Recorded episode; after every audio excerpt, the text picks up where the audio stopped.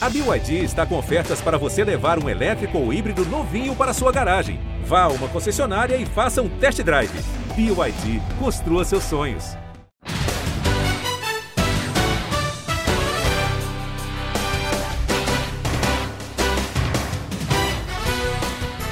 Olá, amigos! Está no ar mais um podcast Primeira Descida, o podcast exclusivo sobre NFL aqui no GE para falar da semana decisiva da NFL. Acabou a temporada regular, passou muito rápido. A gente esperou tanto para que ela chegasse e ela passou muito rapidamente. Agora chegou a hora que também todo mundo espera, né? Aquela hora mais desejada pelos fãs de NFL, que é a parte dos playoffs. E o próximo fim de semana, inclusive, é especial porque são três jogos no sábado, três jogos no domingo, em horários diferentes.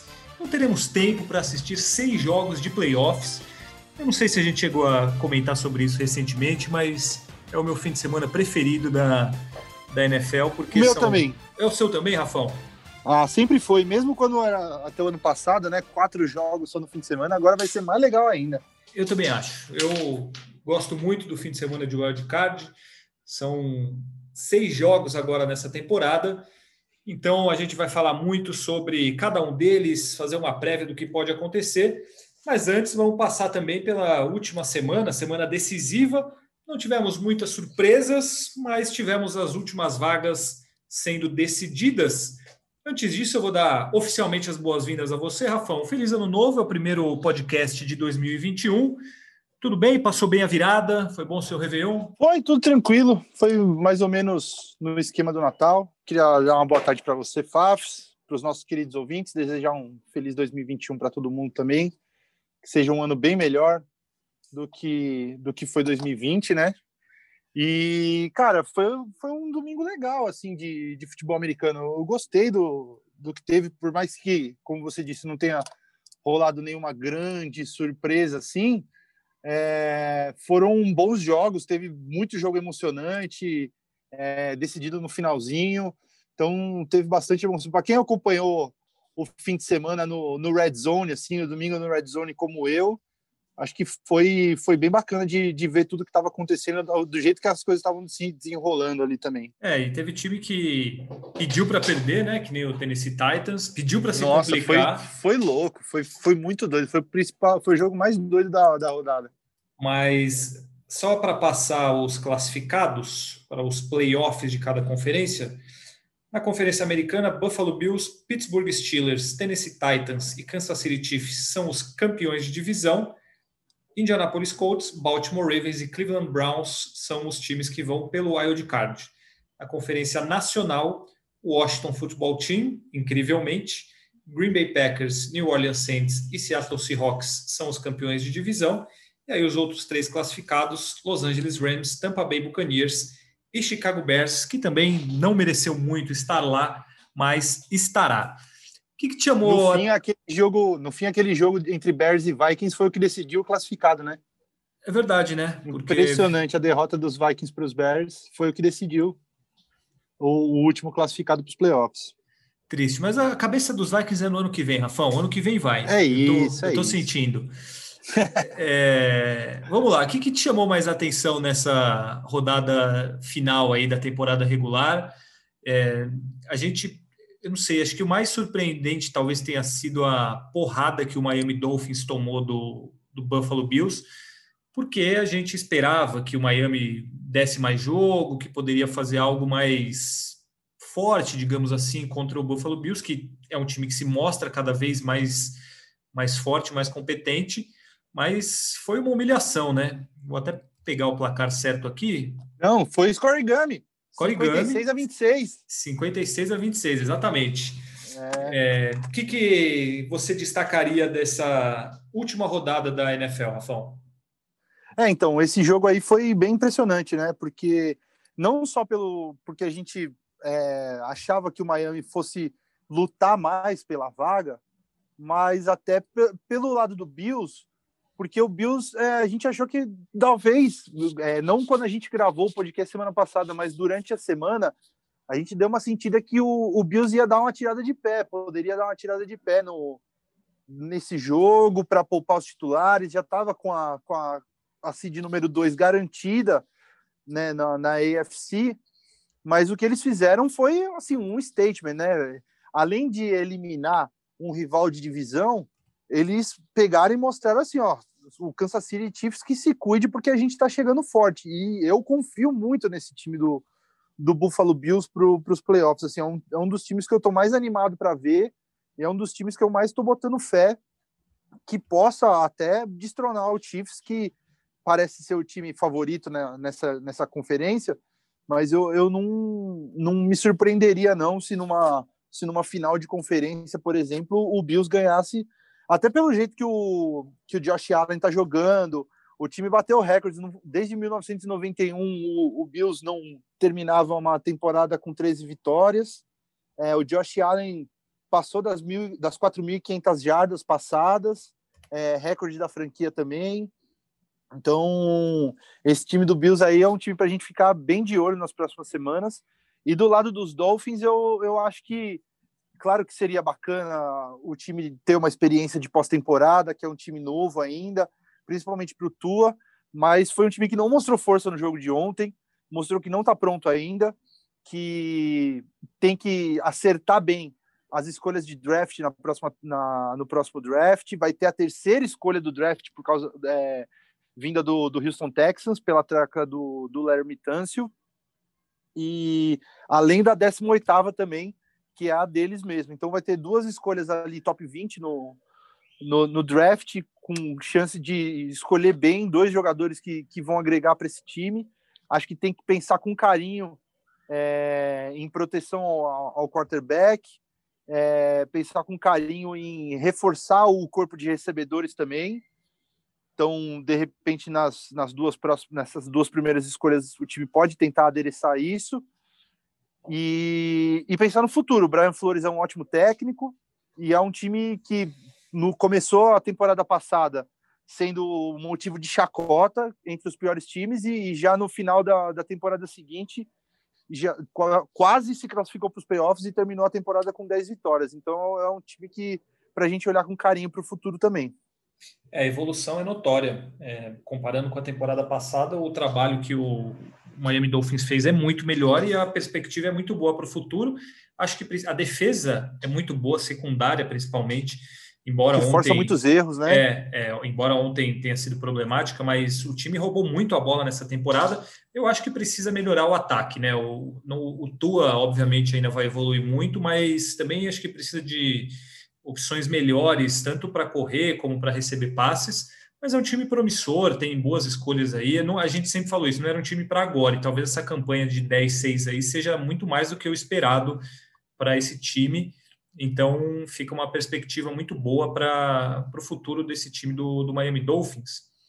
Agora, Rafão, falando um pouco sobre os jogos que decidiram vaga, Dallas Cowboys e New York Giants e Washington Redskins e Philadelphia Eagles, eles foram um reflexo né, do que foi toda a temporada da, da divisão da NFC Leste, porque foram dois jogos ruins, com muitos erros, com bobagens de ambos os lados, aquela assim, foi nivelado por baixo até o fim.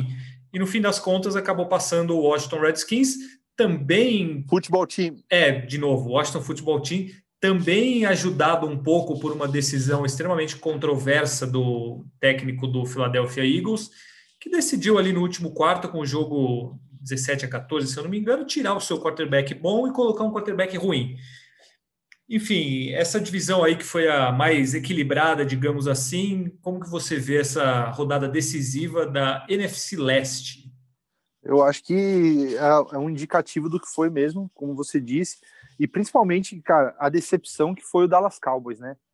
Porque é. a gente botava uma fé no Dallas Cowboys desde o começo da temporada, aí o Deck se machucou, Deck Prescott, aí o time ficou numa draga por um tempão, tempão, e, e conseguiu ter jogos decentes no, nas últimas semanas e no, no, episódio passado todo mundo cravou aqui. Olha o telefone, tocando da, aí. Telefone da ilha tocando, que beleza. Tô dentro de uma ilha de edição aqui, é, dentro da TV, e aí eu não deixei mutado o, o telefone da ilha.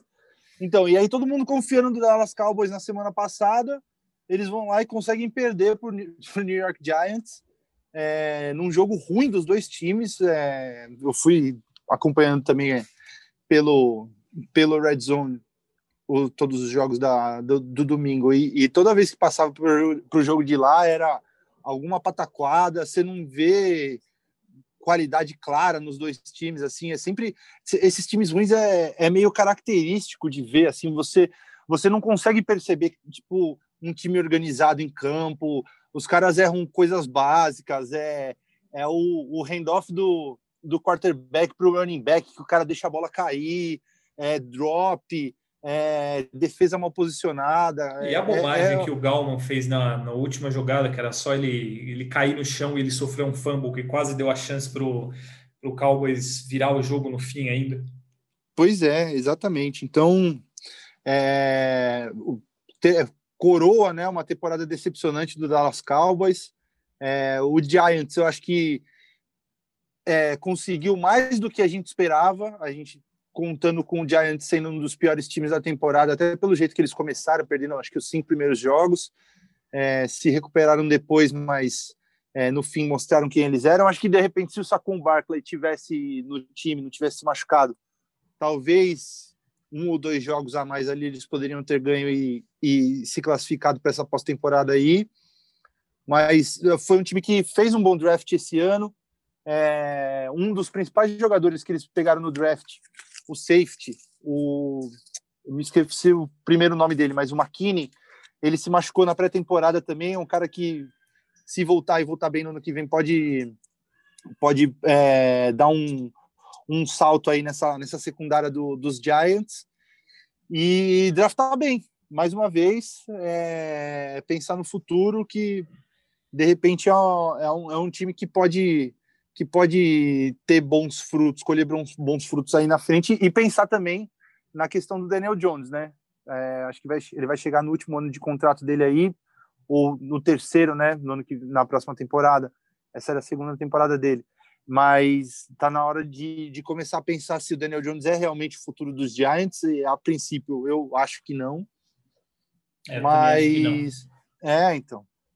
E do outro lado, o Washington Futebol Time, acho que coroando uma das grandes histórias da temporada, né, com, com o Alex Smith, é, o cara conseguir entrar em campo novamente, é, jogar como quarterback num, num nível decente, ainda ajudar o time a se classificar para a pós-temporada é, é um negócio impressionante que aconteceu. É, do lado do Philadelphia Eagles, é mais um, um, time que decepcionou e muito nessa temporada, sofreu muito com lesões também, mas não é não é motivo, né? Acho que o, o Doug Peterson parece um pouco perdido é, no comando do time, demorou para tirar o Carson Wentz, é, o Jalen Hurts entrou, entrou bem, é, e o time que vai ter também decisões para tomar com Carson Wentz e torcer para todo mundo que se machucou nessa temporada aí voltar bem na, na próxima temporada para para de repente o time sair desse desse ciclo de mediocridade aí da, das últimas das últimas temporadas.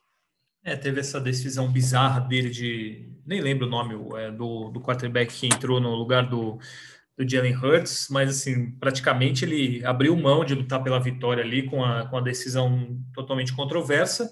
Ele pode falar que é o que foi melhor para o time, enfim, ninguém tem como comprovar nada, mas foi uma decisão que deixou o Philadelphia Eagles muito mais enfraquecido no jogo, e inclusive os jogadores do New York Giants criticaram né, nas redes sociais, reclamaram da postura do Philadelphia Eagles. O próprio Eli Manning falou: olha como o Philadelphia Eagles não gosta da gente é, gosta menos dos Giants do que do Washington.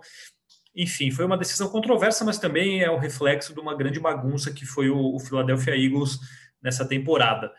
Dos jogos que tinham para confirmar as classificações, o Baltimore ganhou de 38 a 3 o Cincinnati Bengals, também nada. Mole, mole. É.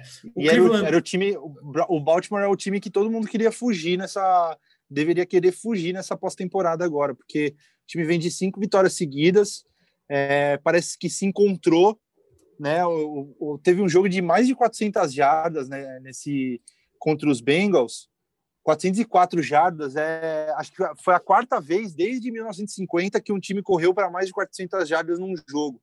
Então, o jogo corrido do time tá bombando de novo, que é a identidade desse Baltimore Ravens. E, e é um time para também se ficar de olho aí nessa pós-temporada, porque é, é, aquele time que chega cambaleando, né? Deu aquela cambaleada durante a, a temporada, se encontrou e, e vai chegar bem forte agora. Eu concordo com tudo isso, conseguiu classificar até sem sustos, né? Com 11-5, só garantiu na última rodada, mas tinha um calendário bem tranquilo, tanto que 25 vitórias seguidas. A gente o... tinha comentado isso, acho que quando a gente fez a primeira projeção de classificados para os playoffs ali, eu lembro de ter olhado o calendário do Ravens, eu falei, ó, esse Ravens não, não perde mais até é. o fim do campeonato, porque estava é, muito, muito fácil esse calendário final aí do, do Baltimore. É verdade. O Cleveland Browns, ele não sofreu, mas deu um susto no fim, é, quando tomou um touchdown ali, ganhou de 24 a 22 do Pittsburgh Steelers. Só o jogo não foi para prorrogação porque o, o Pittsburgh errou a conversão de dois pontos, aí o Cleveland ganhou. Assim, também comando, ficou na frente o jogo todo, o Pittsburgh Steelers jogou sem o Big Ben, deu sustos, mas também é um time que chega, chega bem, assim, tem potencial, enfim, a gente vai falar mais daqui a pouco sobre os jogos que vem pela frente. Qual o jogo? O Green Bay Packers passou o carro no Chicago Bears e garantiu a primeira, primeira posição na conferência. E aí o Chicago Bears só classificou por conta da derrota do Arizona Cardinals. O Indianapolis Colts também deu um sustinho ou outro ali, mas 28 a 14 no Jacksonville Jaguars classificado. Aí a gente chega em Los Angeles Rams e Arizona Cardinals, que era o jogo mais decisivo porque era confronto direto. Quem ganhasse estava dentro, é, o, o, Arizona perdesse estava fora, que foi o que aconteceu. Agora, esse jogo, o Rafa, mostra que o quão dependente os times são, e esses são, mas assim, quase que na totalidade da liga, são dos quarterbacks. Porque o Jared Goff não jogou e o Kyler Murray saiu com um, dois. Na primeira snaps, campanha. É, dois é. snaps, se eu não me engano, e depois voltou no final. E ele melhorou muito o time no final. Mas foi um jogo horroroso também, um jogo horrível. Uh, o ataque dos dois times sem conseguir produzir nada. Eu assisti esse jogo quase inteiramente pensando que seria um jogo bom pelos times precisarem da vitória para classificar. Mas foi um jogo horrível, né? E o Los Angeles Rams passou, mas também deixou uma impressão muito ruim, principalmente por conta do, do quarterback, né? O Walford mas ele uhum. parecia melhor do que aquele elemento do Arizona Cardinals que eu não o lembro Chris Traveler. Esse mesmo que teve uma atuação horrorosa, não conseguiu fazer nada. Foi um, um jogo péssimo, né, Rafão? Não, foi, com certeza. É, mas eu acho que compreensível dentro do, do, do contexto, né? Porque o, o Rams sem o Jared Goff, que está previsto para voltar na, na próxima semana já, parece que durante o, o pré-jogo ali ele deu uma, ele ficou, ele estava em campo, lançou uns passes, é, ele fez uma cirurgia, né, na, na segunda-feira passada, porque ele ele quebrou o dedão durante o jogo, fez uma cirurgia, mas eu acho que é, um, é, um, é uma lesão que dá tempo de curar até o próximo domingo, quando o sábado, né, o jogo do Rams é no sábado, acho que ele ele tem chances grandes de, de jogar. E o dos dois que quarterbacks que estavam em campo ontem pela maioria do tempo, acho que que nem você falou, o John Walford ele ele parecia que que ele pertencia pelo menos a, a aquele campo ali como jogador de, de futebol da NFL, mas o Chris Traveler não, né? O jogador da, da CFL, né? Da Canadian Football League, é, que é reserva do Kyler Murray e, assim, eu acho que o que a gente pode tirar desse jogo é que o, o, o time do, do Rams, que tem uma das melhores defesas da liga, vai é, se basear muito nisso para o jogo deles contra o Seattle Seahawks na, nos playoffs. E para o Arizona Cardinals, eu acho que coroa também um fim de, de temporada patético do, do, Cardinal, do Arizona Cardinals, porque ó, dos últimos dos últimos sete jogos, perdeu cinco. Ganhou dois só contra os da NFC Leste. Ganhou um jogo contra os Giants e ganhou um jogo contra os Eagles. Então, É, um time que estava bem, né? Começou a temporada super bem, é, promissora, e, e, se perdeu durante a temporada. Mesmo com o Kyler Murray saudável, o time não conseguiu jogar bem. E triste porque provavelmente foi a última temporada do, do Larry Fitzgerald, do Patrick Peterson também, dois jogadores ícones né, do Arizona que vão ter um, um fim de carreira provável aí melancólico no time de Arizona. É, Arizona foi uma decepção também por tudo aquilo que se esperava, a contratação de Andrew Hopkins, até deu bons sinais na temporada, mas no geral foi muito decepcionante. É mais um time que fica fora dos playoffs. Tem mais alguma coisa que você queira destacar sobre essa última semana, Rafão? Ah, a gente só deu uma passada ali pra, pelo, de, pelo resultado dos Browns, mas eu, eu queria reforçar o, o, como deve estar a cidade de Cleveland pelo Browns, pelos Browns se classificarem para os playoffs pela primeira vez desde 2002. Eu, como torcedor do Sacramento Kings na NBA, sei como é torcer para um time que fica um tempão sem se classificar para os playoffs. Os, o Kings está indo para a 15 temporada sem, sem classificar para os playoffs. Então, o Browns, é, que é um time que a gente já botava fé na temporada passada que poderia fazer um bom trabalho, conseguiu se classificar, pô, ganhando 11 jogos numa temporada. Time que não ganha um jogo de playoffs desde 1995, quando Bill Belichick era, era técnico do, do Cleveland Browns ainda. Vamos ver se semana que vem eles quebram essa também. Eu acho que você não vai torcer muito para isso, né? É isso que eu ia dizer. Infelizmente isso, infelizmente, isso não vai acontecer, mas eu. É, eu, a gente conversa quando, quando tiver chegar essa hora aí. Mas muito legal que o Browns classificou. É, e, e, assim, com o Coreano um trabalho bacana do o, o Kevin Stefanski, que foi coordenador ofensivo do, dos Vikings na temporada passada, chegou e deu uma cara nova para esse time, apostando em muito play action com, com o Baker Mayfield, que, que durante a maioria da temporada se mostrou um cara bem, bem sólido, bem regular.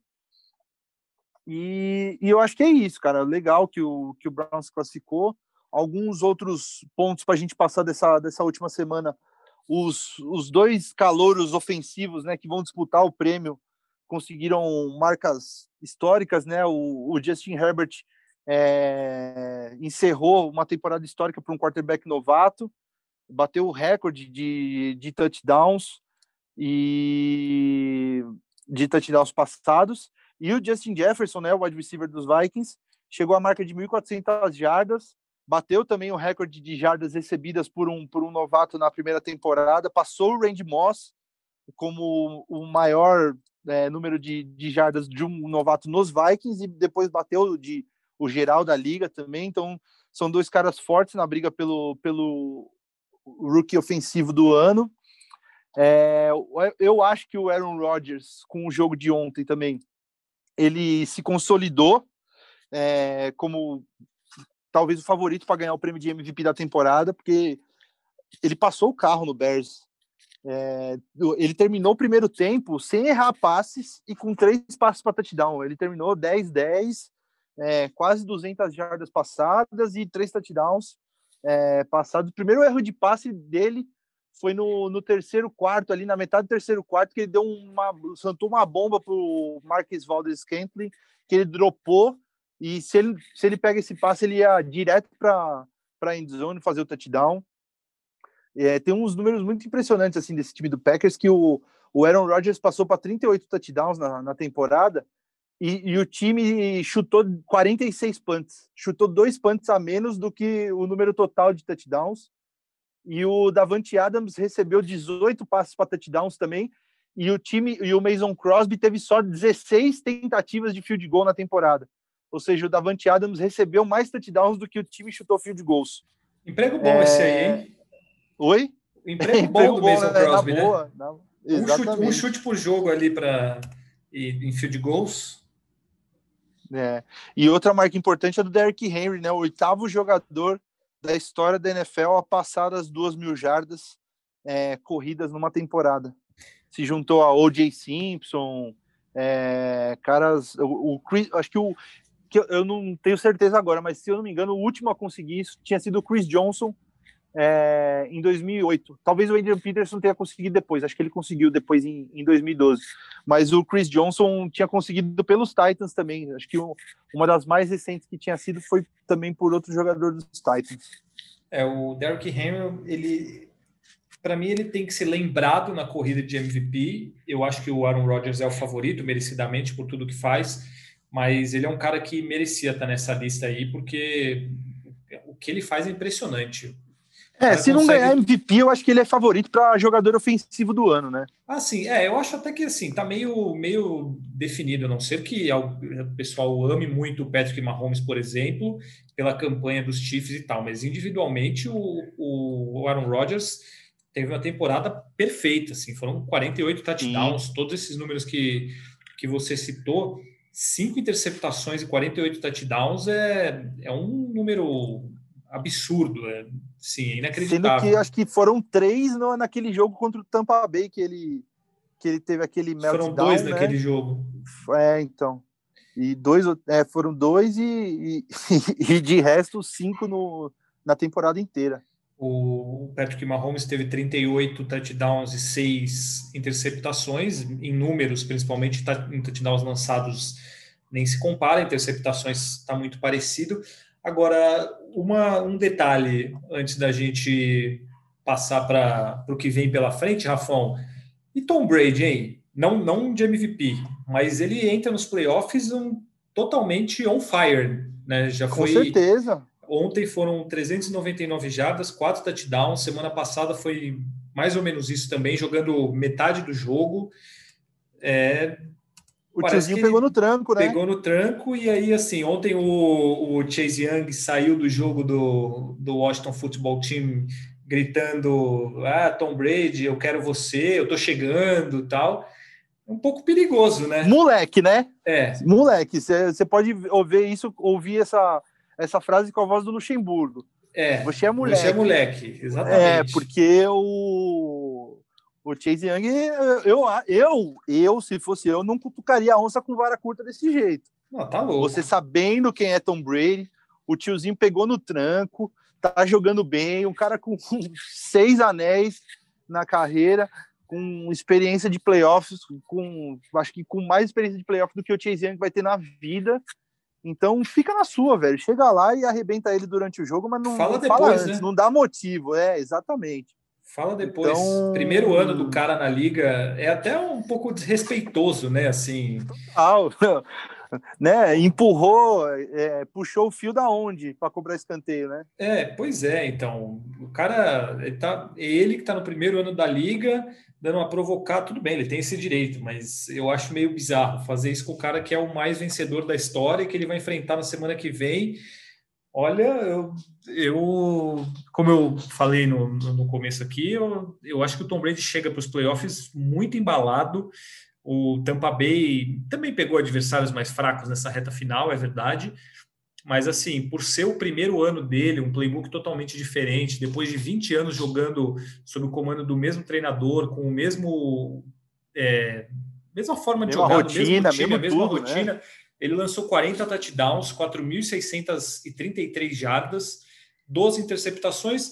Ele melhorou no quesito interceptação. É um número alto? É. é mas, por exemplo, o Russell Wilson teve 13, é, o Josh Allen teve 10. Então, uhum. ele melhorou nesse sentido. Ele parou de, de dar uns lançamentos grotescos, igual ele teve em alguns momentos passou a lançar touchdown loucamente aí e terminou como, deixa eu ver, posição em jardas, que ele foi aqui, 4.633, ele ficou em terceiro, atrás do Patrick Mahomes e do Deshaun Watson, com é. 43 anos nas costas, um novo time. Então, eu, se fosse o Chase Young, teria um pouco de cuidado antes de cutucar o, o Tom Brady, ainda mais em um jogo de playoffs, porque é ali que, que o homem cresce, né? Pois é. Você pegar os últimos quatro jogos, tudo bem que foram contra Vikings, dois contra o Falcons e um contra o Lions. Mas nos últimos quatro jogos, ó, 12 touchdowns passados e uma interceptação só. É, então. É, é para ficar de olho. É, vale a ressalva dos adversários fracos, mas também vale a gente pensar que ele pode ter se acertado um pouco melhor com relação é, serviu para pegar ritmo, né? Pegar ritmo aos próprios companheiros. Ontem ele ele fez o Antônio Brown. Aliás, não sei se chegou a ver o quão amigo do, do Antônio Brown o Tom Brady é com a história da grana. Não. Se o Antônio Brown tivesse 11 recepções ontem, ele ganharia 250 mil dólares de bônus. E aí o Tom Brady lançou a bola para ele várias vezes, até vou ver quantas foram aqui. 14 bolas ele lançou na direção do, do Antônio Brown ontem. Ele foi o dobro, o dobro do que o segundo recebeu de, de tentativas. Foi o Chris Godwin com sete. Chris Godwin. Mas ele, foi... se, ele se beneficiou também da lesão do, do Mike Evans, né? Sim, sim, mas aí tem um outro detalhe nisso, que nos últimos dois minutos ele deu três daquele shovel pass, que é aquele passe curtinho, largadinho assim, uhum. que é certeza que o cara vai receber, ele deu três nos últimos dois minutos. Então, para o Antônio Brown. Então, ficou meio na cara que o, que o Tom Brady deu uma ajudinha para o amigo receber 250 mil dólares, mas ele foi produtivo, teve 138 jardas, dois touchdowns, o que também é um grande perigo para os adversários. O Mike Evans se machucou, mas eu vi a entrevista do Bruce Arians de hoje que falou que o, Mike Evans 80%, estando 80% é melhor do que a maioria dos outros recebedores estando 100% na liga. Então, a tendência é que ele jogue no fim de semana contra o Washington. Então, vale ficar de olho no Tampa Bay, porque é um time que tem muito potencial e a gente nunca pode duvidar de Tom Brady, ainda mais nos playoffs. Certo, Rafael? Pois é. É, só eu não lembro todos, mas teve vários desses desses bônus aí que foram várias dessas metas de bônus que foram atingidas ontem. É, Sim. Eu lembro de cabeça do Emmanuel Sanders, que ganhou meio milhão de dólares só pelas recepções que ele teve ontem. Que aí teve gente que deu, que deu sec e conseguiu chegar é, na meta. Eu não lembro quem foi eu também. acho que era o Leonard Floyd do, isso, do Rams. Isso, ele mesmo é, que precisava bater a meta de, de sex da temporada. Foram, foram vários ontem. O pessoal é, ganhou graninha ontem. O próprio Tom Brady ganhou uma grana ontem, eu não lembro quanto, mas era se ele ficasse entre os, os cinco primeiros, eu não sei se em número de jardas ou em, em média de passos completados, era algum número assim, ele também ganharia um bônus no contrato. Então, uma galera fez uma, fez uma grana boa ontem por feitos dentro de campo. É, bom, Rafa, a gente pode passar para uma prévia do que vem pela frente Vamos, aí nos playoffs? Faremos, façamos isso. É, antes disso, eu queria pedir para você passar a nossa parcial do bolão, porque como a gente vai falar de jogo a jogo agora, a gente já faz nossos palpites direto. Paulo Conde, que não está com a gente hoje por questões pessoais, um abraço para Paulo Conde, vai mandar os palpites dele depois mas a gente vai falando nosso palpite jogo a jogo. Então, qual que é a situação do nosso bolão? Lembrando vamos que... fazer o, vamos botar também na, na conta aí os, os palpites de campeões de divisão? Exatamente isso que eu ia dizer, que agora teremos cinco pontos para cada campeão de divisão que a gente deu lá no começo da temporada, como era muito mais difícil acertar do que jogo a jogo. Então, cada acerto vale cinco pontos. Então, como estamos, Rafão? É, então, agora eu vou ter que fazer essa conta aí, você vai ter que me dar um tempinho. Mas, ó, só pegando da semana 17, é... cara, eu fui mal na semana 17, viu? Fala sério, eu tive uns, uns palpites meio ousados aqui que não, não deram resultado. Então vai falando, Você... vai falando a classificação, enquanto isso eu vou te falar com o, a pontuação do, dos campeões ó, você. E o Paulo, você e o Paulão empataram na primeira posição da semana com 12 acertos. Muito bem. É, 12 cada um, e eu acertei 9. Então a conta geral, você abriu uma bela distância, está com 167, 167 acertos na temporada. É, eu ainda em segundo com 156, 11 atrás de você. E o Paulão com 153, é, 4 atrás de mim. Mas isso vai mudar agora, porque vai. vamos lá. Adiciona aí cinco para você e cinco para o Paulo por ter acertado o Buffalo Bills campeão da AFC Leste. É isso. AFC Norte, todo mundo errou. Todo mundo foi no Baltimore Ravens. AFC Sul, só o Paulo Conde acertou Tennessee Titans campeão. eu e você fomos no Indianapolis Colts. E na AFC Oeste, todos acertamos o Kansas City Chiefs. Então, na conferência americana, Paulo Conde acertou três dos quatro, levou 15 pontos. Você levou 10 e eu levei 5. Calma aí. Então, 15 para Paulo Conde, 10. Não, ó. Ele acertou quatro, não aceitou? Ele acertou Buffalo. Não, não, Baltimore, Baltimore todo mundo errou. Isso. Ah, mas é, é cinco para cada divisão? Como é que é? Não, cinco para cada, é cada acerto. É, para cada, cada acerto, acerto, cada acerto. Então, então ó, ele acertou Buffalo, Tennessee, Kansas City, Green Bay. Ah, não, eu estava separando por divisão, por conferência. Ah, tá bom, tá bom. É, três. É, mas eu já estava indo no, no, geral aqui. Era para então, ajudar aí. É, ah, na, tá da conferência americana, 15 para ele, 10 para você e 5 para mim. Tá bom. Aí a Conferência Nacional, to, todo mundo colocou o Dallas e errou na NFC Leste. Na Norte, mais cinco para ele, porque ele colocou o Green Bay e nós dois fomos de Minnesota. Uhum. Na NFC Sul, mais cinco para ele e para você. Isso, que você, você colocou o Tampa Bay. Vocês foram de New Orleans. E na Oeste, todo mundo errou, foi todo mundo de 49ers. Que desempenho ridículo que eu tive, hein? Eu acertei só o Acertou óbvio. um, só o Kansas City, exatamente. Só o óbvio. Então, no total, mais três acertos para mim, 15 pontos, cinco do Paulão, mais 25 para ele, e você, mais cinco pontos só. Eita, rapaz! Então, mais cinco aqui, 172, mais 25 aqui, 178. Olha aí e mais 15 para mim aqui dá 171. Ó que beleza, 171. Aí que maravilha. Então, olha aí, ó. Paulão assume a liderança do bolão com 178 pontos. Você em segundo com 172, seis atrás. E eu um atrás de você só com 171. Olha aí, reviravolta de Paulo Conde, graças aos palpites certeiros de campeões de divisão. Muita coisa vai Como mudar. é que a gente vai fazer no wildcard? Vamos fazer doisinho para cada, cada dois, jogo? Dois, dois. Dois para cada jogo. Dois né? para cada jogo. Dois para cada jogo então, é, tá é, importante. Playoffs é diferente. E vamos lá. E a gente ainda tem os nossos palpites para os prêmios individuais que demos em cima da temporada. É difícil de acertar, mas quem sabe. Ah, é. eu, eu tô confiante no meu. Eu botei o Sean McDermott de, de treinador do ano. Acho que pode ser uma boa. Eu fiz uma baita cagada no treinador do ano, hein? Você botou Cliff Kingsbury, né? É, pois é, eu acreditava, no, eu acreditava no, no nosso bravo Arizona Cardinals.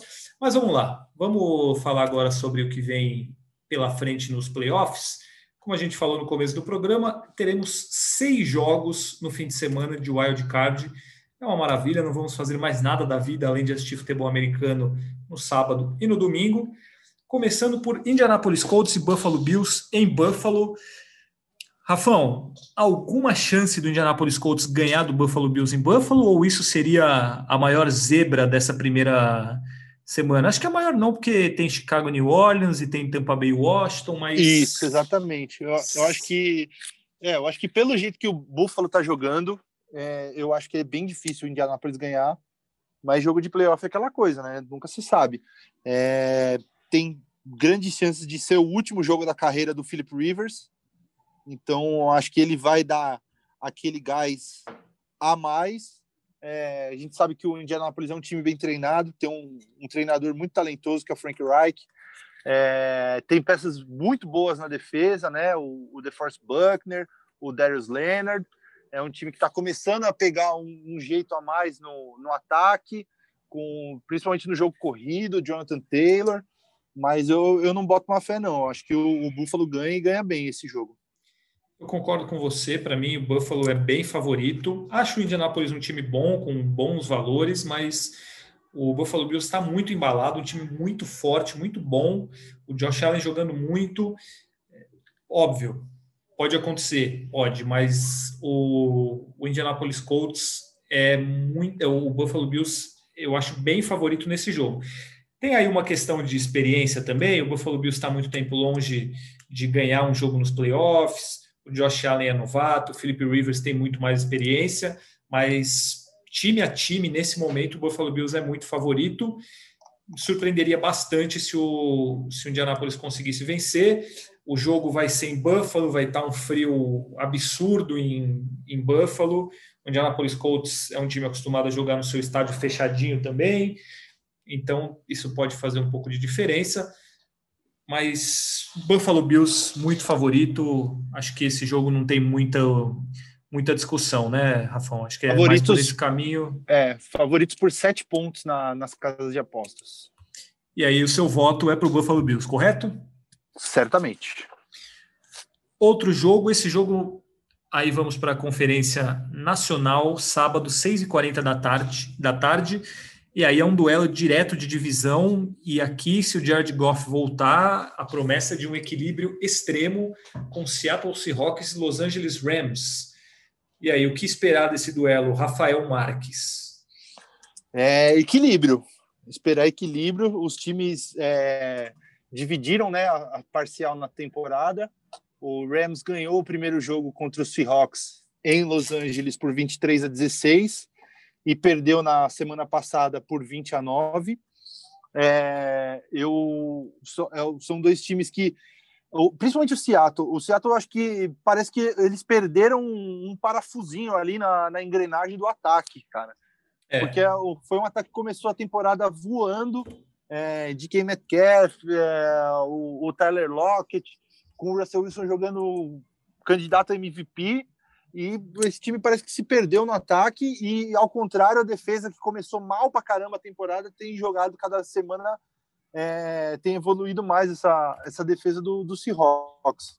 Então, é, é um time que não chega tinindo nos playoffs, mas o Rams também não. Principalmente pela questão do Jared Goff, que se machucou na última semana tal, mas é, é como eu venho falando nas últimas semanas, é um time que ovo, né? Você não sabe o que, que vem dentro é, quando começa o jogo. É, é, um time que pode ter vitórias muito boas, é, ganhar do, do Tampa Bay jogando bem e depois perder para o Jets, como perdeu para o Jets na, duas semanas atrás e, e coisas do tipo. Eu tô querendo apostar numa surpresinha aí, eu tô querendo apostar no, no Rams nesse jogo. Eu, eu acho que com a defesa que tem, com o Aaron Donald e todo o sistema defensivo do, do, do Los Angeles Rams, eu acho que num, num, momento de playoffs, assim, eu acho que tem, tem mais chances de, por exemplo, conseguir uma, uma pick six, forçar um fumble e, e ganhar um jogo até mais baseado na defesa se, e com o Jared Goff, de repente, tendo um jogo mais conservador ali, é, e, tentando errar menos, é, eu acho que eu confio mais no time do Rams no momento. Eu concordo com tudo que você falou. Eu, eu vou deixar meu voto para o Seattle Seahawks pelo fato de jogar em casa, embora não tenha torcida, mas é, também acho que tem um pouco de diferença nesse sentido. Mas é muito equilíbrio mesmo. Eu acho que são dois times que eles se mostraram na temporada bons times, mas nenhum deles totalmente confiável. Igual a gente estava falando do Buffalo Bills, que você vê que é um time muito confiável nesse momento. O, nem os Seahawks nem os Los Angeles Rams são esse time confiável no momento. O Russell Wilson ele deu uma ele diminuiu o ritmo um pouco na, nas últimas semanas, assim, o nível dele caiu um pouco. Ontem o time sofreu para ganhar do San Francisco 49ers cheio de reserva foi era, a gente esperava que ele tivesse uma temporada de MVP e ele não passou nem perto disso, eu imagino, né, pelo, por números e por desempenho. Então eu, eu teria bastante atenção com o equilíbrio desse jogo. Eu acho que qualquer um dos times pode ganhar. É, 50-50. É, acho que fica totalmente dividido nesse caso. Mas eu meu voto vai para o Seattle Seahawks porque é um jogo um jogo que vai ser em Seattle, frio, aquela coisa mas eu não, não boto muita fé, não, assim, tal, a não ser que o, que o Russell Wilson cresça em playoffs, como ele já mostrou que sabe fazer, mas se não, é um jogo de muito equilíbrio e que pode ser muito perigoso tanto para um lado como para o outro, porque são dois times bem, bem parecidos e vale ficar de olho nesse, nesse duelo, porque a, tendência é de um jogo muito bom, principalmente se o Jared Goff conseguir voltar, o que deve acontecer. Se ele não jogar, aí é o Seattle Seahawks sem nenhuma dúvida. Mas como ele deve jogar, vamos nesse equilíbrio. Acho que os nossos votos mostram o equilíbrio, né? O Rafão votando no, nos uhum. Rams, eu votando no Seahawks. É um jogo para ficar de olho sábado, 6h40 da tarde. Último jogo do sábado é aquele que a gente citou agora há pouco, em Washington, Washington Football Team e Tampa Bay Buccaneers. Eu acredito aqui, Rafão, que o Washington ele tem uma chance de ganhar esse jogo, que é fazendo uma coisa que ele tem feito muito bem, que é pressionar o quarterback pressionar adversário, o quarterback. que no caso é o Tom Brady. Uhum. O Montez Sweat e o, o Chase Young são jogadores que colocam muita pressão no quarterback adversário tem feito isso com muita qualidade, são jovens, são jogadores dinâmicos e acho que eles são chave para tirar o conforto do Tom Brady. Se deixar o Tom Brady jogar tranquilo, aí eu não vejo muita possibilidade do Washington ganhar, porque time a time o, o Tampa Bay é muito melhor. A defesa do Tampa Bay é muito boa, o Washington tem um ataque é, mediano, é um ataque pragmático, digamos assim, com o Alex Smith. É, tem não é, não é brilhante, faz o básico bem feito, segura bem a bola, né? Assim, consegue proteger bem a bola. Mas eu acho que eu apontaria como a chave desse jogo para o Washington deixar o, Tom Brady desconfortável. Se não conseguir pressionar o Tom Brady, aí não tem jeito. Você concorda? Total. Tom Brady é um cara que nessa temporada ele se mostrou é, bem, bem mediano quando ele tem até abaixo da média quando ele é pressionado, quando solta um blitz para cima dele. Os números dele são bem fracos. E, e ele tem tido uma vida mais tranquila nessa última semana, como a gente apontou, porque eram adversários mais fracos e times que não conseguiam tanto chegar a ele, pressionar e tudo mais. E o Washington é um time que vai conseguir isso. Só que mesmo assim eu não consigo ver do outro lado o Washington conseguindo ter sucesso no ataque contra essa defesa do, do Tampa Bay, que é uma defesa muito boa também. E acho que falta explosão no ataque do time do Washington, né? A não ser que seja assim, tipo, o time consiga pressionar e, e marcar pontos é, com, como resultado da pressão, tipo, com pick six para cima do, do, Tom Brady, forçando fumble, retornado para touchdown, essas coisas. É, se, não, se não for em cima disso, eu não vejo o Washington tendo como fazer muito, tendo muito sucesso. Você não vê então, uma big play o... do ataque do Washington, né? Muito pois raro é, acontecer algo assim, né? É, não é um ataque explosivo, longe disso. Então, eu acho que o Tampa Bay é bem favorito nesse jogo aí. Então, nós dois votamos no Tampa Bay. O jogo é em Washington. É, tem esse, esse lado a favor do Washington, o que é é bizarro, né? Mas a regra da NFL é essa: o campeão de divisão tem a, o mando de campo nos playoffs, mas a gente tem um campeão de divisão com sete vitórias e nove derrotas que vai jogar em casa contra um time que classificou com 11 vitórias e cinco derrotas. Então, Exatamente. Não faz muito sentido, mas essa é a regra da NFL. É assim que será por mais um ano. Então, nós dois vamos com o Tampa Bay Buccaneers, também bem favorito para esse confronto. Esses três são os jogos do sábado, vamos para os jogos do domingo. Baltimore Ravens e Tennessee Titans em Tennessee. Talvez o grande jogo dessa rodada de wild card, Rafão. Não só pelo equilíbrio dos times, mas pelo histórico, né? Da temporada passada. Sim. O Baltimore que terminou a temporada passada com, se não me engano, com a melhor campanha da, da temporada regular. Chegou, descansou na primeira semana do, dos playoffs pegou o Tennessee Titans e o Lamar teve um jogo ruim, Derrick Henry voou, Ryan Tannehill jogou super bem e o Tennessee Titans eliminou o Baltimore Ravens né, no, nos playoffs da temporada passada, se classificando para a final de conferência. E, e, e, é a chance do Ravens ter a revanche nesse ano e eu acho que os times é, chegam num, num, com momentos distintos até, né? O, o Ravens, como eu já disse né, nesse episódio, é, tinha muita, muita onda em cima do Ravens para essa temporada. Eu mesmo botava fé que o Ravens ia ter ia brigar palmo a palmo ali com com Kansas City Chiefs pela primeira posição na, na, na conferência. O Ravens teve uma metade de temporada muito difícil, é, teve muitos casos de Covid, o próprio Lamar Jackson pegou Covid, é, o time teve passou semanas com, com o centro de treinamento fechado, é, teve jogo apertado, né, cancelou e depois teve jogo é, vários jogos muito próximos um do outro e acabou, o time acabou nessas últimas cinco semanas se recuperando, vem de cinco vitórias seguidas e vai chegar com a, com a setinha apontando para cima nos playoffs. Eu acho que eu, eu vou votar no Baltimore Ravens, acho que é favorito. Até pela.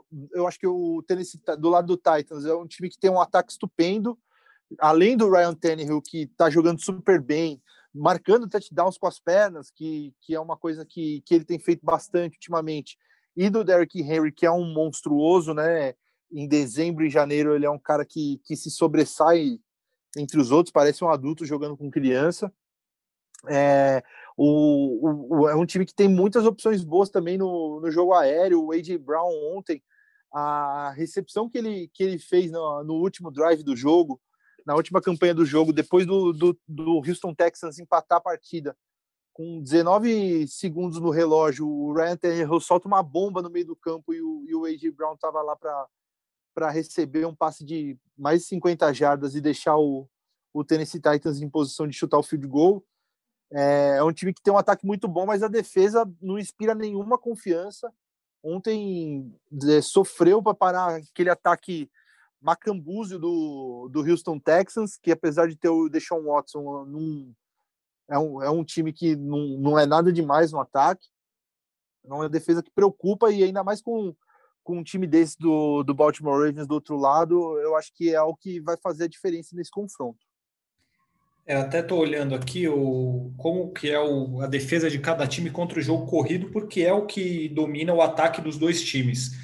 O Baltimore Ravens tem uma das melhores defesas contra o jogo corrido, é a primeira, segunda, terceira, quarta, quinta, sexta, sétima, oitava melhor defesa contra o jogo corrido, cedendo 108 jardas por jogo pelo chão. O Tennessee Titans é um pouco pior, cede 120 jardas. Não é algo que faça grande diferença também no, no total, mas o Baltimore é, é melhor nesse quesito. Eu concordo com, com o que você falou.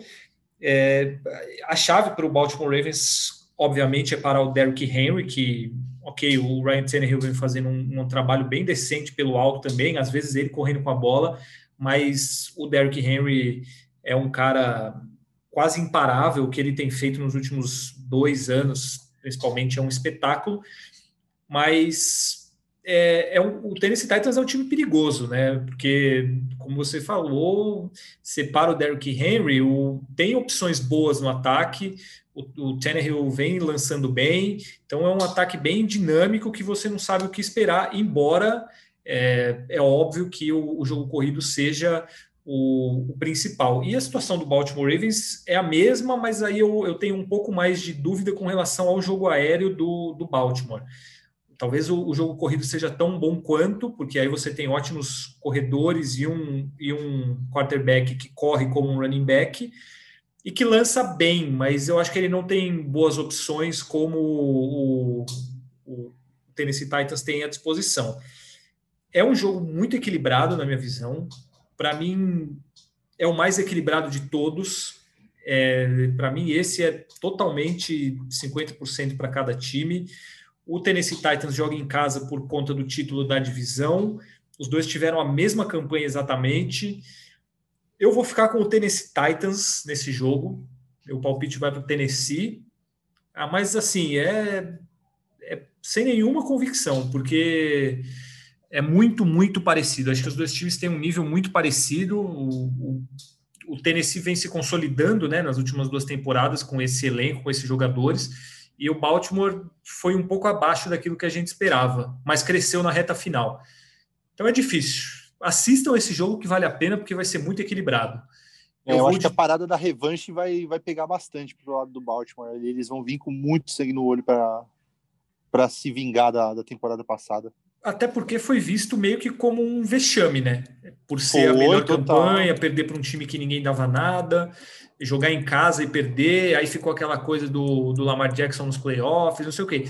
Esse, inclusive, é um jogo crucial para o Lamar Jackson, né? Porque se ele perde mais um jogo de playoffs, aí vai ficar ainda mais marcado que ele é um cara que não consegue jogar na pós-temporada e aquela coisa igual aconteceu nas últimas duas temporadas. É, acho que vai depender de como se perder, como vai é. perder também, né? Se perder jogando mal, é, é, sem... sendo interceptado. Exatamente, né? Mas se perder sendo do jogo ali, porque o outro time foi melhor e tal, num, num jogo equilibrado, acho que nem tanto, mas se perder jogando mal, aí ferrou-se. Você votou em quem, Rafão? Eu votei no Baltimore Ravens. Baltimore Ravens. Então, mais um, um voto dividido. Eu vou com o Tennessee Titans. Rafão vai com o Baltimore Ravens. Mas olha, vai ser um jogão, hein? Três horas da tarde no domingo. Assistam porque vale a pena. Tem tudo para ser um belo jogo. Diferentemente do que eu espero de New Orleans Saints e Chicago Bears, porque o New Orleans Saints, que o jogo sendo no domingo, eu acho que o Alvin Kamara joga, né? mesmo sem, é mesmo sem treinar a semana inteira por conta do Covid. Imagino que ele treine sozinho, né? Mas para se preparar para o jogo. Mas assim, seria uma surpresa colossal o Chicago Bears ganhar do New Orleans Saints em New Orleans da forma que o time vem jogando. A gente até falou sobre isso na semana passada, que ah, vinha de três ou quatro vitórias seguidas, mas só bateu em bêbado. E é, assim, o Chicago é um time que não ele a diferença entre de força dos dois times é muito grande. A mesma história lá do Indianapolis Colts, que obviamente para mim pelo menos é melhor que o Chicago, mas assim, pode acontecer, pode. É jogo de playoffs, é decisivo, as coisas mudam. Mas time a time, campanha a campanha, qualidade a qualidade, tudo isso, para mim não tem a menor comparação. Para mim, o, o New Orleans Saints é muito acima e acho que ganha esse jogo até com, com certa facilidade.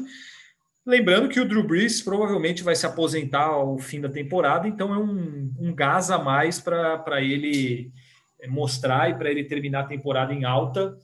É, para mim não tem muito, eu não vejo muito por onde o, o Chicago Bears conseguir ganhar esse jogo, Rafa. É, eu acho que tem algumas coisas, mas mais no, no, nos intangíveis, assim, né? É, os dois times já se enfrentaram nessa temporada foi na semana 7, se eu não me engano. E foi um jogo equilibrado. O, o Saints ganhou só na prorrogação do Bears. Foi 26 a 23 com o chute do, de field goal do Will Lutz, faltando 1,36 para acabar a prorrogação. Então foi um jogo que quase empatou. É, eles, então, ou seja, no confronto desses times nessa temporada já foi bastante equilibrado. É, tem o lado também do, do Saints nos playoffs, jogando em casa, principalmente nos últimos anos, que o Saints tem decepcionado muito. O Drew Brees é um cara que tem é, performado abaixo do que se espera dele nos playoffs nos últimos, nas últimas temporadas também. Então é um negócio para a gente ficar de olho. E tem aquele negócio também, né? O Mitch Trubisky está como titular dos, dos Bears, tinha feito bons jogos ultimamente. Ontem contra os Packers já foi mal de novo, não jogou, não jogou tão bem. Mas tem um cara lá no banco do, dos Bears, se, as, se a coisa apertar, que ele tem um, um histórico de, de ser o herói de playoffs, um herói improvável, um tal de Nick Foles, né? Então é. vai que de repente ali Trubisky se machuca no, na primeira campanha, entra Nick Foles. Ah, vamos ver, o papai Rafão aqui querendo dar uma dividente. Mas é, seria uma história bizarríssima e engraçadíssima de, de, se acontecer. De repente, o Nick Foles entrar no jogo e, e resolver e o Bears eliminar os Saints no, nos playoffs. Mas tirando isso, é o que você falou: o Saints é muito mais time que, o, que os Bears. O Bears deu uma melhorada nas últimas semanas jogando contra times bem fracos. E mas eu, eu acho que o, que o Saints é bem favorito para esse jogo aí. É, eu também não vejo muito por onde o Chicago Bears conseguir ganhar do New Orleans. Tudo pode acontecer, mas a tendência é que o, o New Orleans passe sem muita dificuldade. pelo bravo Chicago Bears, que tem Cairo Santos. Cairo Santos vem fazendo uma temporada maravilhosa, espetacular. Saúde para Thaís aí. É, saúde, ela agradece. É, vem fazendo uma temporada espetacular e são acho que 27, se eu não me engano, field goals. 26 field goals seguidos, né? Se, seguidos, jogando muito bem. Ele, ele, pode acertar mais uns chutes contra o nosso querido New Orleans Saints. Último jogo que fecha a rodada de wild card é Pittsburgh Steelers e Cleveland Browns em Cleveland, em, desculpa, em Pittsburgh, em Pittsburgh. Jogo bem interessante pelo fato do Pittsburgh Steelers estarem em uma situação complicada nas últimas semanas. Perdeu, com o time titular, perdeu três de quatro jogos, né? Ontem não tinha o Big Ben. É um jogo bem, bem parelho também, Rafão. Qual é o seu prognóstico? Claro. Jogo de confronto de divisão, né? Rivalidade.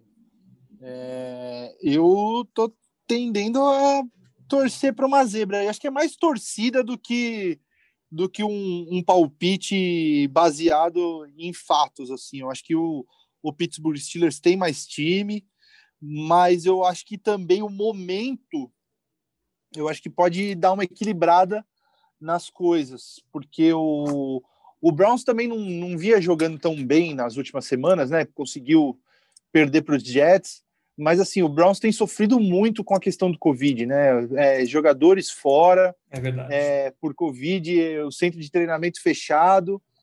Então, eu, eu acho que o, o a, além de tudo, desse momento dos dois, o, o, o Steelers, por estar tá variando nas últimas semanas, e o, o Browns por esse lado, eu acho que vai dar uma equilibrada nas coisas.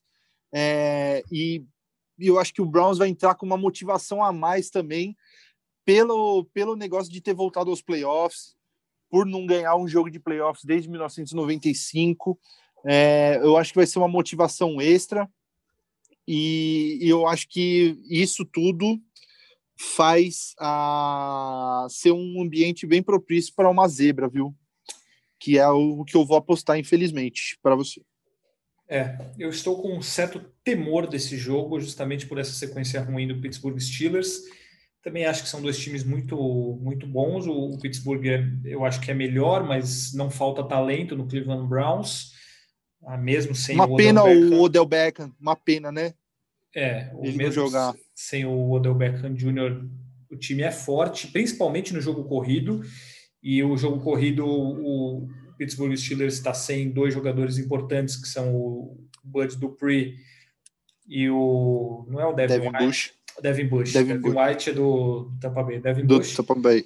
E então isso pode fazer a diferença. É, eu acho muito equilíbrio. Meu voto vai para o Pittsburgh Steelers por total torcida, mas eu não me surpreenderia se o Cleveland Browns ganhasse, não, porque é um time forte ah, são dois times muito bons, muito fortes, que fizeram uma temporada boa e eu não, não, vejo ninguém muito acima do outro, não. Acho que é muito. São dois times bem em igualdade de condições. Hoje, né, com os desfalques para cada lado ali, eu acho que é igualdade de condições e a tendência é de mais um jogo equilibrado, mas eu vou votar no Pittsburgh Steelers porque o coração vai falar mais alto e tomara que, que avance o Pittsburgh para semifinal de conferência. Correto, é isso. Rafael Correto, Marques? amigo. É isso. Então, eu queria, inclusive, passar uma, umas informações rapidinhas aqui sobre aquilo que acontece todo fim de temporada. Né? Segunda-feira, após última rodada da NFL, sempre tem aquele facão nos treinadores. Hoje tivemos Doug Marrone saindo do Jacksonville Jaguars, Anthony Lynn saindo do Los Angeles Chargers, Adam Gaze saindo do New York Jets o Houston Texans já estava sem técnico. Uh, que, que, qual é mais atrativo aí para um treinador, Rafão, para a gente fechar? Eu acho que o Jaguars, cara. O Jaguars é, é um time que tem, tem muito capital assim para atrair. O, o Jaguars vai atrás de um novo general manager e de um novo treinador também, né? E eu acho que é uma posição muito atrativa, porque você tem a primeira escolha do draft, você tem, acho que, se, se, eu não me engano, tem mais 11 escolhas no próximo draft, além da primeira, tem, contando com a primeira do geral. É o time que tem 100 milhões de, de dólares em cap space. Então, eu acho que é, que é uma posição bem, bem, bem atrativa assim para um novo cara chegar e, e mudar a franquia, né? Pode não ser o mercado mais legal de todos, mas eu acho que, que, que atrai bastante. Eu concordo. Eu não sei se eu, se eu não preferiria o Los Angeles Chargers pelo talento que já tem com o Justin Herbert e outros jogadores bem interessantes, mas acho que, que é bem justo também a situação do Jacksonville Jaguars pensando em futuro é, é bem boa, desde que a franquia saiba fazer boas escolhas, porque não adianta nada ter ótimas posições no draft ou muitas escolhas e não saber quem selecionar. É, o, por exemplo, dois times já pediram permissão para entrevistar o coordenador ofensivo do Chiefs, o Eric Bieniemy, que são os Falcons e os Lions. Então já são dois times que já têm um, pelo menos um caminho ali e vão estar na briga pelo, por, por, esse, por esse novo treinador. É isso aí, teremos muitas novidades nas próximas semanas no que tange a escolha de técnicos dos times que estão buscando novos treinadores. Rafão, prazer fazer com você este primeiro primeira descida de 2021. Faremos muitos esse ano. Um grande abraço a você. Semana que vem a gente volta com mais um episódio, correto? É isso aí, Fábio. Um abração para você, para os nossos queridos ouvintes. E a gente se fala semana que vem aproveitem o melhor fim de semana de futebol americano do ano. É sempre aquele maravilhoso de wildcard. É isso aí, Rafão. Agradeço também para todos os nossos ouvintes. Desejo a todos um feliz ano novo, que seja um 2021 maravilhoso e com muito futebol americano, começando por esse fim de semana fantástico. Três jogos no sábado, três jogos no domingo. Obrigado pela audiência de vocês. Semana que vem a gente volta com mais um Primeira Descida. Um abraço e até a próxima.